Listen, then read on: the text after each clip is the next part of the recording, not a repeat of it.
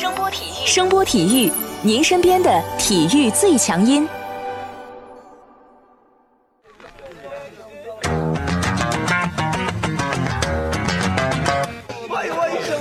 Yo yo, it's boogie time, so come on, let's swing it, alright?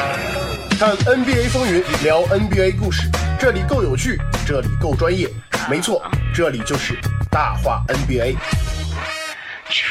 I be the show, make a room, shake it, shaking it down. I be the nigga with a high profile. Everybody come on, we be the shakers with a crazy style. And then shocking the world, cause we the flow, shake his speed, make us rockin' the city. 如果有一份四年八千万级别的合同摆在你的面前，你会考虑吗？你会说什么？这还有什么好说的？直接进门就问合同呢，然后从怀里掏出两根下新买的签字笔，直接就签了。哎，为什么要揣着两根签字笔？那万一一根突然没水了怎么办？我得有个备用的呀。这么关键的时刻，你不能掉链子呀。就这么着急吗？不带拿拿架子、抬抬件儿什么的？你过了这村儿，搞不好就没这店儿了。我绝对不能跟这个八千万过不去啊！哎，有点骨气行不行？那没办法，谁叫咱们穷啊？你有骨气，你带几根签字笔去？我带三根儿，我操，比我还多一根，为什么要带三根？一根儿主要签字儿，另外一根儿备用。第三第三根儿呢，啊我签完合同了以后，我送给对方，哎一边两呃留个纪念。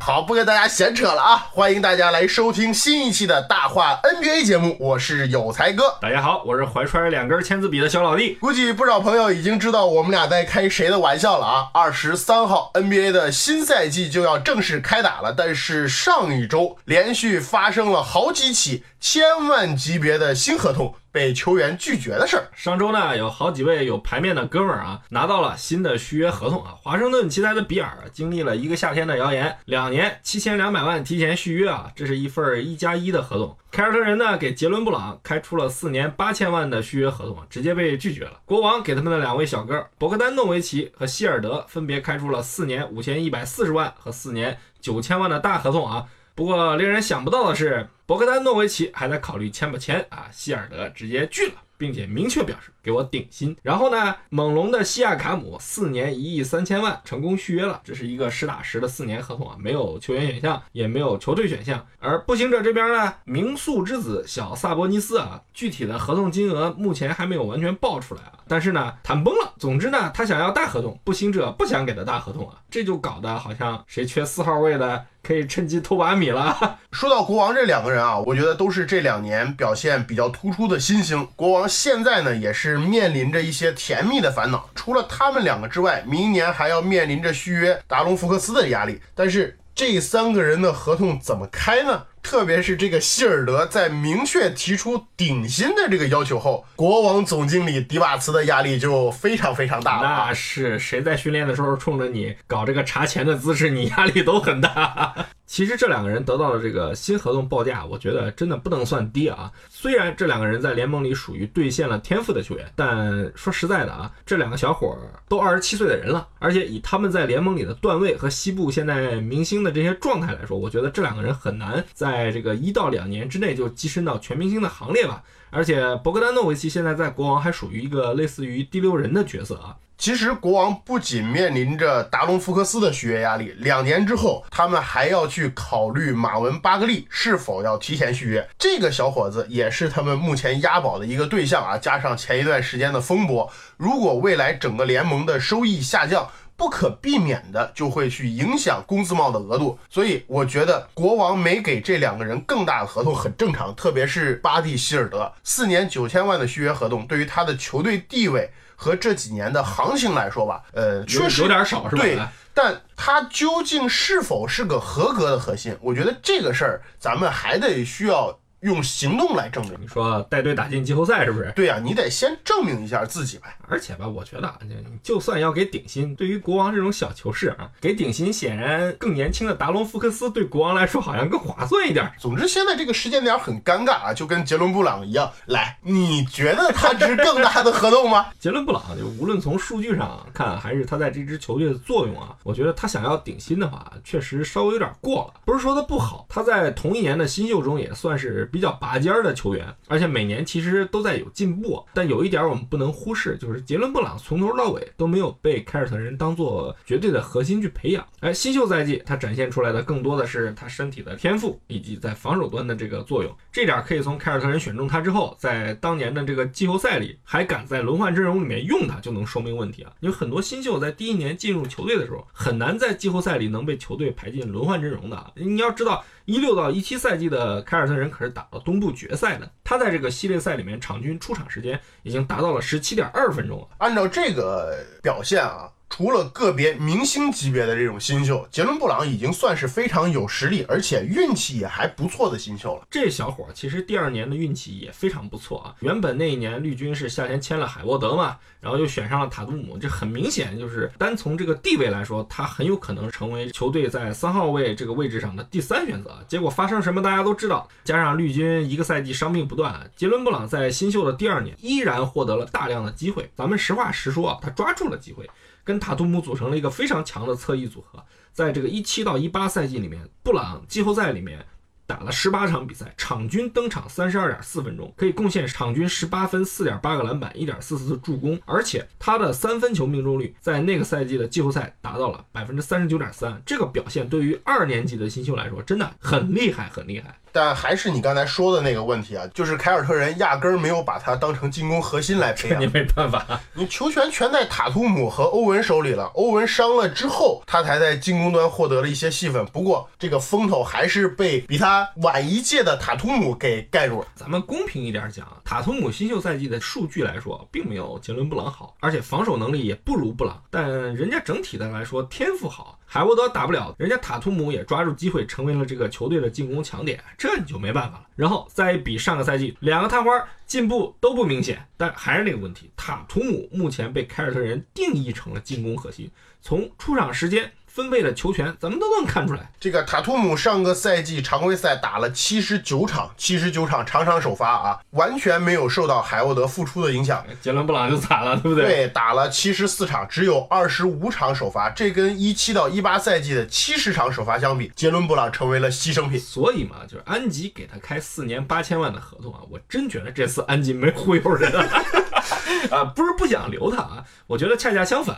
这怎么讲呢？安吉现在头疼是球队除了布朗外，明年还要面对提前续约塔图姆的问题。但你现在海公公的这个情况还是比较不明朗，合同又这么大，而且最关键是海沃德的合同里面是有交易保证金的。如果新赛季海沃德状态还是一般，他铁定在凯尔特人要执行最后一年的球员选项，你后面凯尔特人将面临很大很大的这个空间压力啊。从这点上看啊，安吉能给布朗四年八千万的合同，我真不觉得他是忽悠人啊。但是我觉得吧，这个四年八千万还是有一点多。你说希尔德这种场均二十多分的球员要个顶薪，这还有个由头啊。啊，还有个说法是吧？对你布朗虽然说好，但现在明显是球队的第三个点，甚至是第四选择的这样这样一个位置，数据嘛也不怎么耀眼。可能在我或者一些球迷看来，你怎么好意思去要大合同呢？他如果真的去进入到自由市场，会有球队给他更大的合同吗？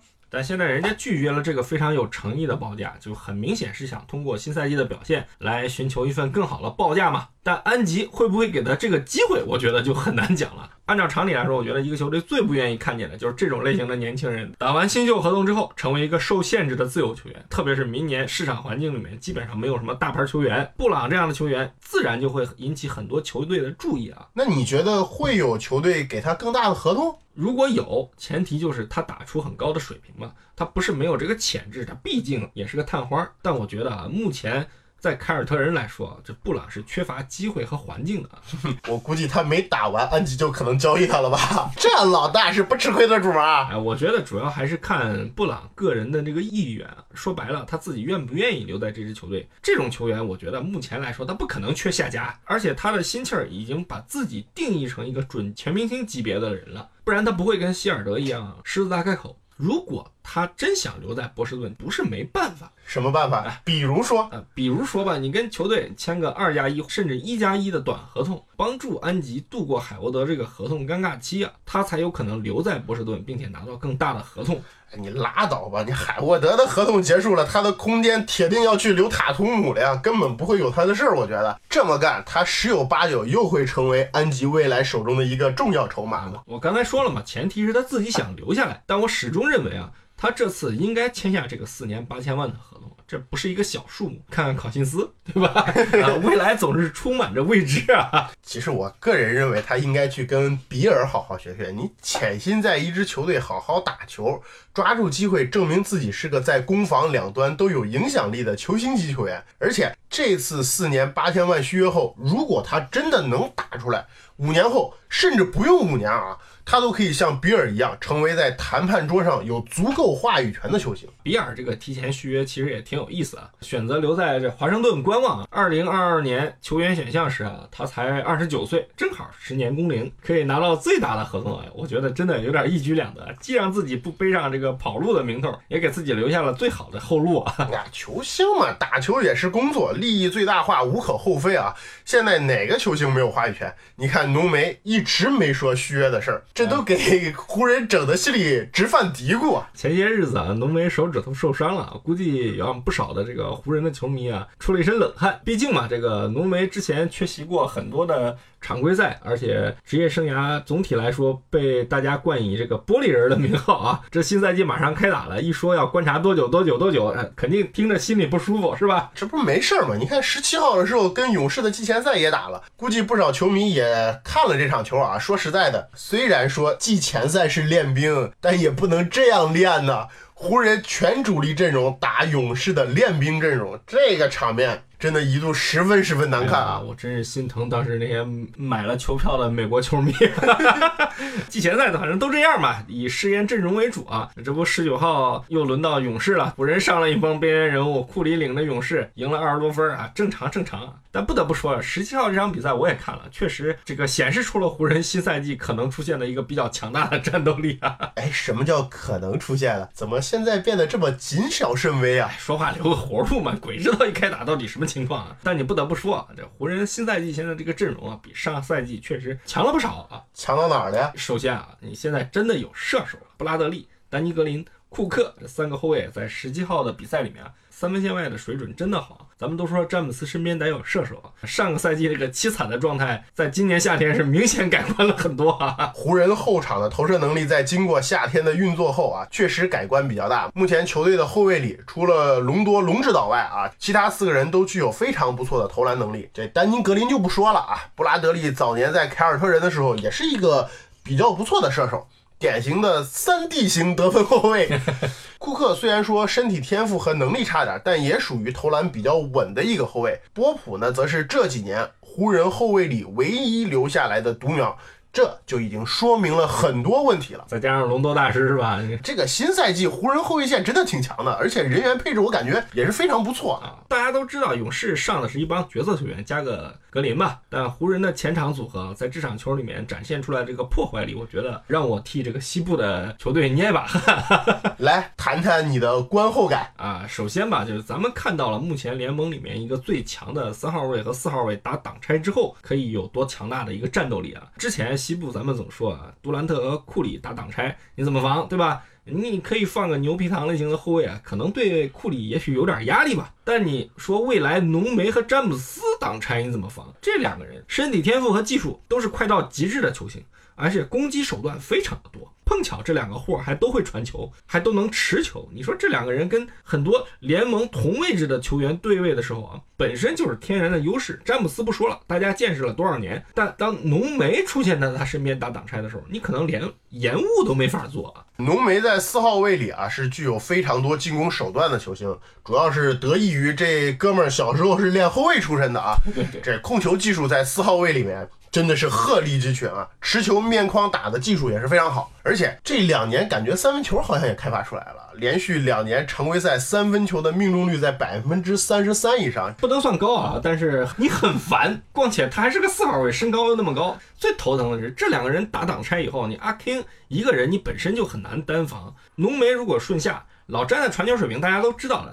在非常狭小的空间里，他是能够出球的啊！一旦你防不住詹姆斯的出球路线，浓眉拿到球之后，他在顺下的过程中，还能根据对方中锋是否过来协防，来选择是我自己干，还是我跟自己球队的五号位搞内传内，对不对？这就等于局部里你轻松的二打三了。就这场季前赛里面啊，我们看到了多次浓眉在顺下的时候，勇士的五号位一补，浓眉就跟麦基或者霍华德轻松轻松的打出了这个空接的配合。真的，这个进攻节奏，我个人感觉，在我印象里，阿 King 带队的时候啊，他的球队里面还很少见过这种套路啊。麦基跟霍华德呢，本来就特别擅长在篮下捕捉空当，身体素质呢也都好。反正我觉得这么打，确实让很多人对头疼。这是其一啊，其二，湖人这个锋线组合太能抢，詹姆斯和浓眉就不说了，这两个人的篮板能力在同位置的球员里面基本上是数一数二的。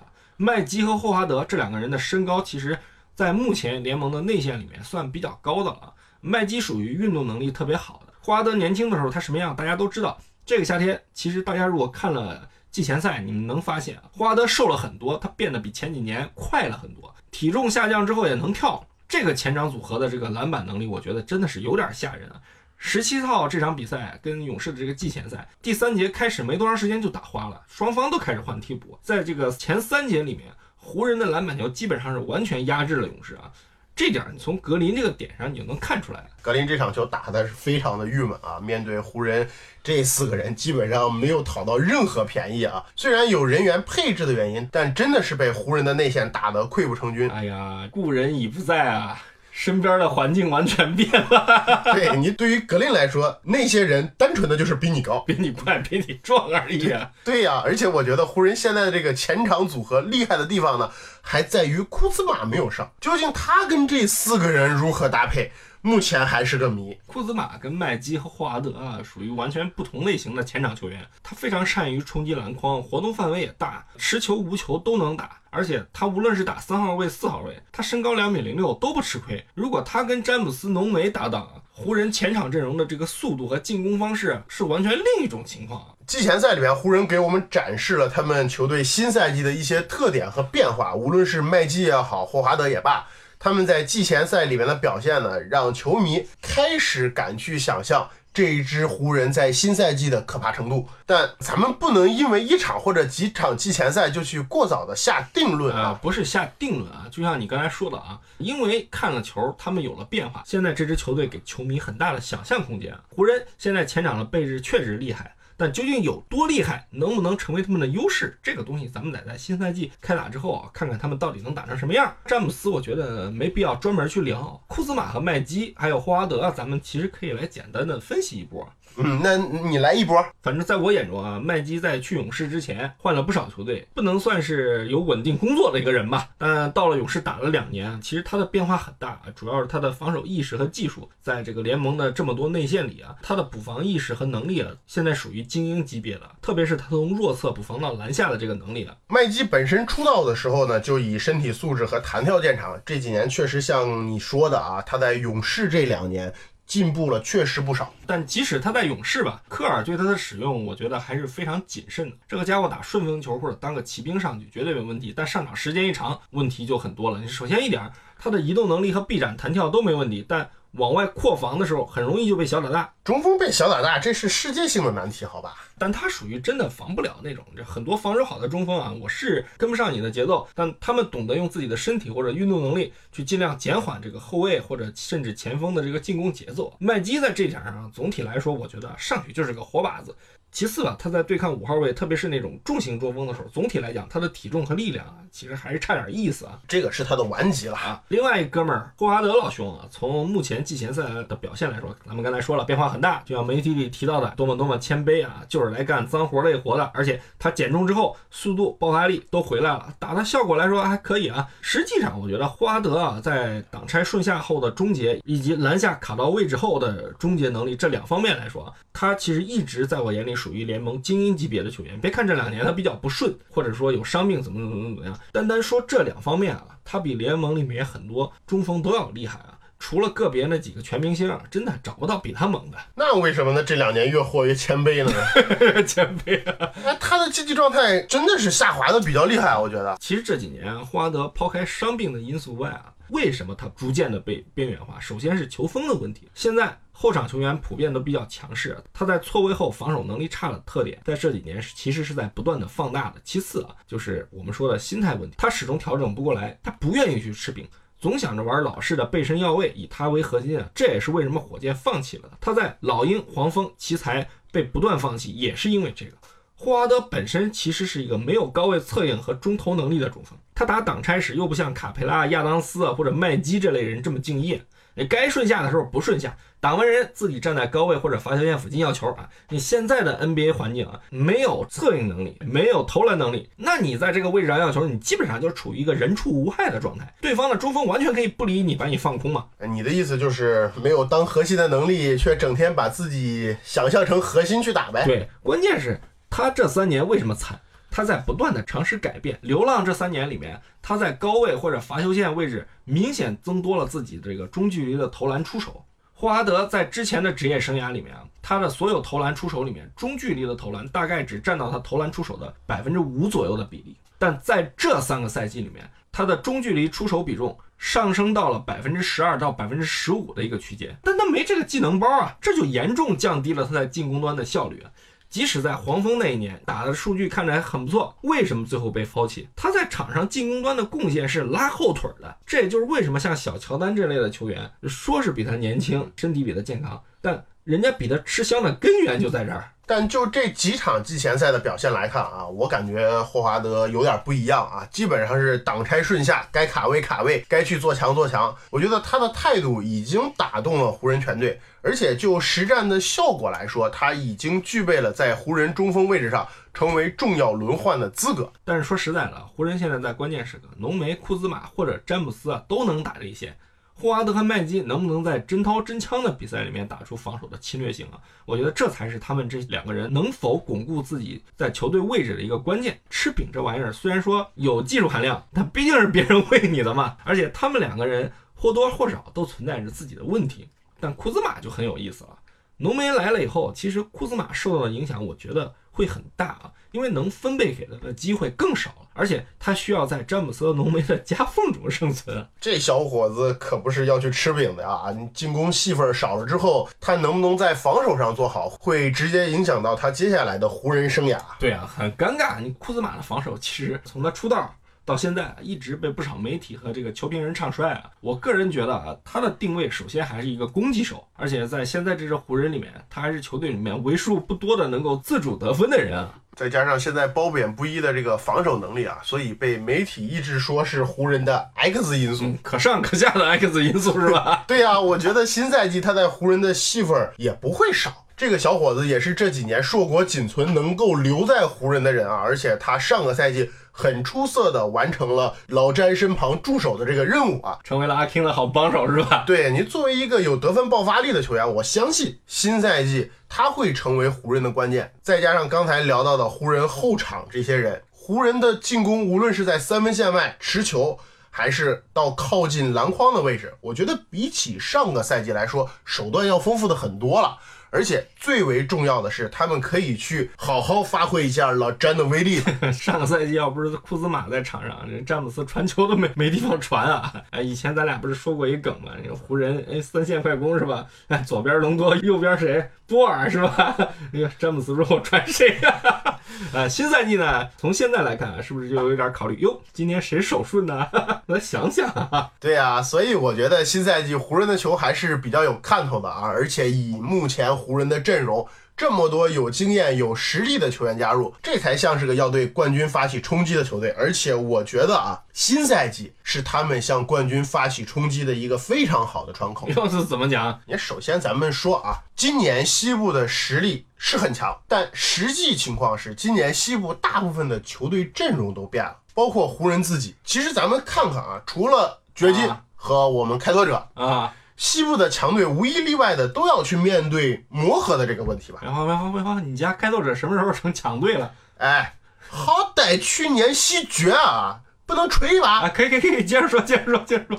咱说快船啊，一下子来俩核心，但是呢，他们目前的阵容里面，除了哈雷尔这一个矮个内线之外，没有好的内线了，啊，祖巴茨就不算人了还年轻嘛，经验不足。啊。好好先先不说这啊，接着说、然后在控卫的位置上呢，就一个贝弗利，谁组织？啊，这这倒是啊，这泡椒和莱赫辛都不是以组织擅长的，对不对？这都是很大的个问号嘛。但是这两点上，我觉得湖人比他们都好。爵士虽然来了康利，前场有戈贝尔和玄冥二老，啊英格尔斯、博格达诺维奇是吧？但还是那次说的那个老问题啊。啊，那他们的球星成色不是联盟最好的，你这个东西对于想出成绩的球队来说，绝对是个硬伤。啊，那按照你这个说法，勇士是属于伤了元气的球队，而且还得磨合阵容。威少和哈登的组合，这从交易那天基本上就说到现在了，这鬼知道到底什么样。另外就是马刺和开拓者属于阵容没大变，实力也没增强的那种。至于后面的球队，你觉得有硬实力达到争冠级别的吗？哎，你这么一说，好像还挺有道理啊。对啊，那你意思是湖人新赛季已经赢了是吧？不要瞎带节奏啊！我可没有这么说，大家半斤对八两，好不好？啊大部分球队都是因为有新的核心或者有重要的引援，你怎么着也得重新磨合会儿吧。嗯嗯，你多好的机会，你等天下太平了，谁去惹事儿，谁去？对对对，那按你这说法，现在就掘金保留了主力框架，还属于补强的球队，对不对？你剩下的球队在这个核心的阵容框架上都多少有些大的变动，对吧？啊，确实是这么回事儿。那你觉得湖人新赛季的这个表现会如何呢？我不干这事儿啊！你这种高风险的活儿，一向都是你干的啊！都是好兄弟，对不对？你关键时刻拉一把，别整天让我干这种高风险的活儿。我刚才已经说过了呀，这个赛季对于湖人来说是一个争冠的好窗口嘛是一。个好的窗口，是吧？不知道广大湖人球迷啊，就是对于这个新赛季湖人的一个前景到底有什么样一个看法？因为我觉得有才说的也比较有道理啊。但我实话实说啊，湖人其实也有自己的一些隐患和问题，这当中最重要的其实就是伤病。不管怎么说吧，就是湖人新赛季肯定会是一个比较吸引大家注意力的一个球队啊。不知道就是广大的湖人球迷啊，就是你们对于新赛季湖人到底是一个什么样的状态？有什么样的看法？希望大家在我们的节目下方给我们留言，或者也可以在我们的新浪微博“有才的小老弟”里面跟我们分享你对湖人新赛季展望的一个看法啊。当然了，群里的兄弟们就不用再说了啊，你们天天都很活跃。真的，这什么时候我一看群都是几千条留言记录，满眼发晕，我觉得主要是大家憋得难受，你知道吧？马上就开始了啊！节目播出的这周，NBA 新赛季正式开始了，大家熬了这么长时间，憋了一夏天的这个怒气啊，终于要爆发了，是吧？但不管怎么说啊，肯定有抬杠的，但是且杠且珍惜啊！好，我们这一期的大话 NBA 节目就跟大家聊到这里。我们下期再聊的时候，就是新赛季的 NBA 了。感谢大家收听我们这一期的节目，我是有才哥。哎呀，你的这个结束语总算换了啊！感谢大家收听，我是小老弟。